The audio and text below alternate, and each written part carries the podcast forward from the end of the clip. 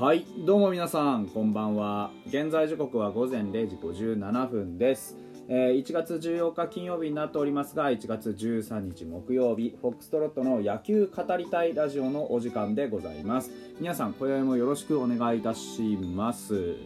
はい本日はですねえっ、と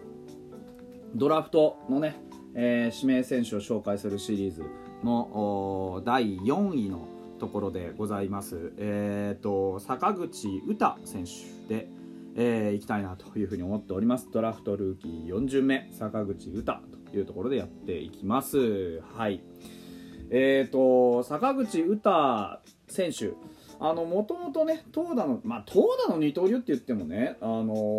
ーそもそも論として高校球児は割とエースで4番なんてよくある話なんでそこまで大げさにあの言うことでもないかなとは実は思ってはいるんですけどまあでも一応そういうあの触れ込みそういう触れ込みってなんかね表現にあの語弊があるような気もしますけれどもそういうね、えー話でありましたんでそういうふうにちょっと評価していきたいなと思うんですけれども投打の二刀流でえー、と鳴らした選手なんかね大谷翔平の再来みたいなことね。あの大谷2世とかねえー岐阜の大谷翔平なんて言われてましたけど、まあ、大谷ぐらいになるとね、あの有名ですからあこうやってなんて言うんですか、あのーまあ、ジェネリック大谷翔平も、ね、そこかしこに生まれるわけですけれども、まあ、ただあの長身が非常にね、えー特徴的で1 8 7センチ9 0キロ、まあ、タッパの割に、え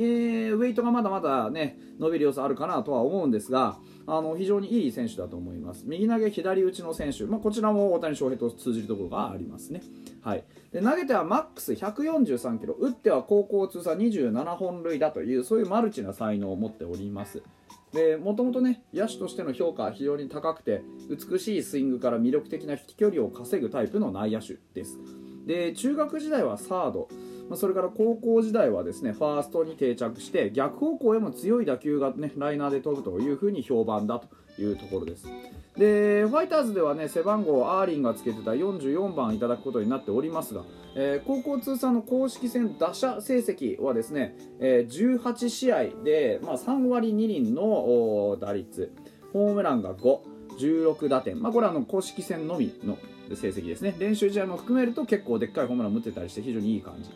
で、まあ、露骨にね公式戦で勝負避けられる場面なんてのもあったので数字的にはちょっと参考にならないかなというふうに思います。で2年時3年時にあまりこう打撃の状態が上がってこなくなりましてその警戒がねちょっと強すぎて他校のね警戒が強すぎて、まあ、ちょっとバランスを崩したっていうところもあってですねあのドラフト順位はあまりあの高い方とは言えないんですけれどもでもあの非常にポテンシャルを大きく感じるね。そういう選手だと思います。でバットの軌道を意識しているというようなコメントがどっかで拾えましてね。で確かにねそのバットの軌道非常に美しくてですねスイングに無駄がないです。で大きくバットを使えるっていうのは非常にいいなと。フォロースルーまでしっかり意識が届いていてあの腕の一番伸びる位置で捉えた時のこのバッティングの美しさっていうのは確かにねなるほど大谷翔平になぞらえられるだけのものは見えてくるなっていう感じです。本当にねあのすごいなっていう感じ。あのバットを大きく使えるっていうだけで打てるとは当然思わないんですけどただねその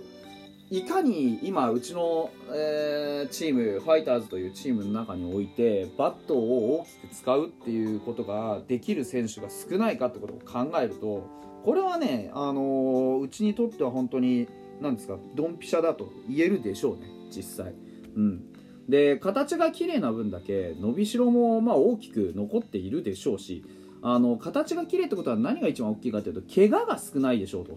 いうのがあるんですよスイングに無駄な動きがあの入ってこない分その分本当にあのきちんとしたねあの力の伝わり方をするのでそういう分だけあの怪我のリスクも負わなくて済むだろうというふうに僕からは見えていますですから、あのーそういうことを考えると非常に、あのーなんだろうな鍛えがいのある選手という評価もできるのじゃないかなというふうに思います。でまあ、実際細かく見ていくとですね前方への体重移動が非常に滑らかでしてあのキュッと軸足の左足にねあの左打ちなんでね左足にグッとあの体重が乗った後前方へスススッと滑らかにあの前へ体重移動してであの引いた右足がビタッと決まったらそこでいわゆる壁を作ってですねあの溜めたパワーをしっかりとあのバットへ移すであの振り切る。そして乗せ切るということができています。腕の力で強引に振っていくのではなくてあのー、こう腰の上に乗っかったエネルギーみたいなものをきちんと、えー、腰からあのバットへ移動してバットからボールへっていう風にあの移動させていくことができる。そういうタイプの選手ですね。でミートポイントはやや投手寄り。であの高校時代のその2年時3年時にちょっと苦労したのはやはりそのタイミングずらし系の球変化球のね、えー、ところでタイミングずらし系の球に対する対応力。ここのところが、まあ、若干問題になったというのが、まあ、見受けられますね。ですからそういう、まあ、チェンジアップですとかカーブですとかあの来ない系の球ですね。抜く系の変化球に対する、まあ、対応力。っていうのが今後の鍵になるのは、まあ、間違いないかなと思いますでそれと同時に直球に対するやはり強さというのも、あのー、見えてくるものがあります。まあ、それは今言った変化球に対応するっていう能力の相反するね、逆方向のベクトルのものなんで。ただ直球に強いっていうのはね、あの、僕、去年2021年シーズンずっと言っていました。まずストレートが打てねえ選手が多すぎるというファイターズの特徴を鑑みるに、まあ、こういう選手は逆にフィットする可能性はありますよね。うん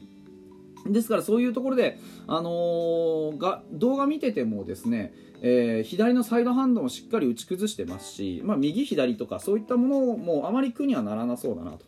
で窮屈にならずにね、えー、インコースからアウトコースへ抜けようとする球をしっかり逆方向へ押っつけるようなテクニックを持っているので、まあ、あのバッティング面においては非常に期待できるものがあるかなというふうに思います。で、まあ、コロナの影響とかもあってね公式戦が中止になったりとか独自大会になったりとかこの世代基本的に6な目に高校生は会ってないんですけどただあの坂口選手もさっきから言ってるように2年のね東海の大会で、えー、10打数無安打だとかねちょっとこう数字的には怪しいものが並んだりするんですよ。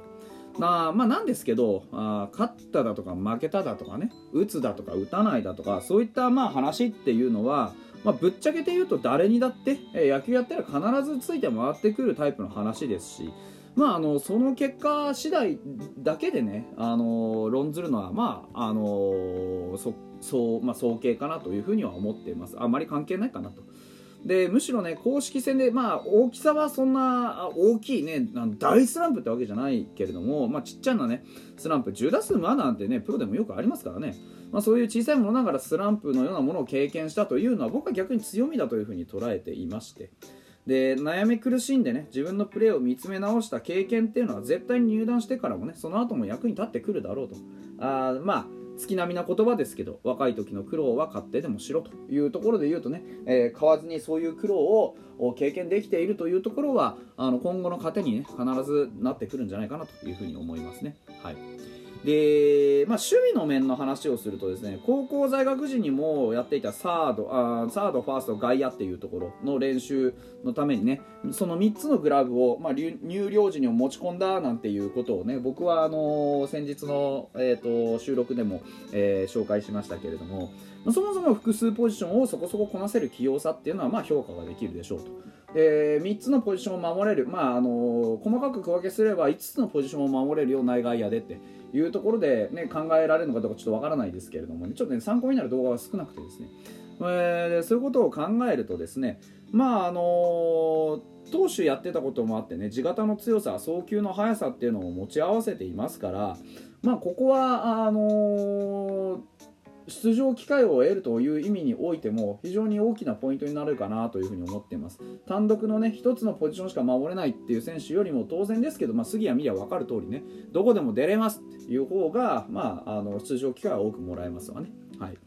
で、まあ、サードの守備だけ見たんですけど、まあまあ軽快であるということだけは確認しました。安定したスローイングしてますし、うん、あのー、まあ、なんだろうな、決してものすごくうまいというようなものが見えたわけではないんですがあきちんとね、えー、補給をして、まあ、サードはねホットコーナーとも呼ばれますからあ、まあ、ここから先は経験値でしょうといったところかなというふうに思います。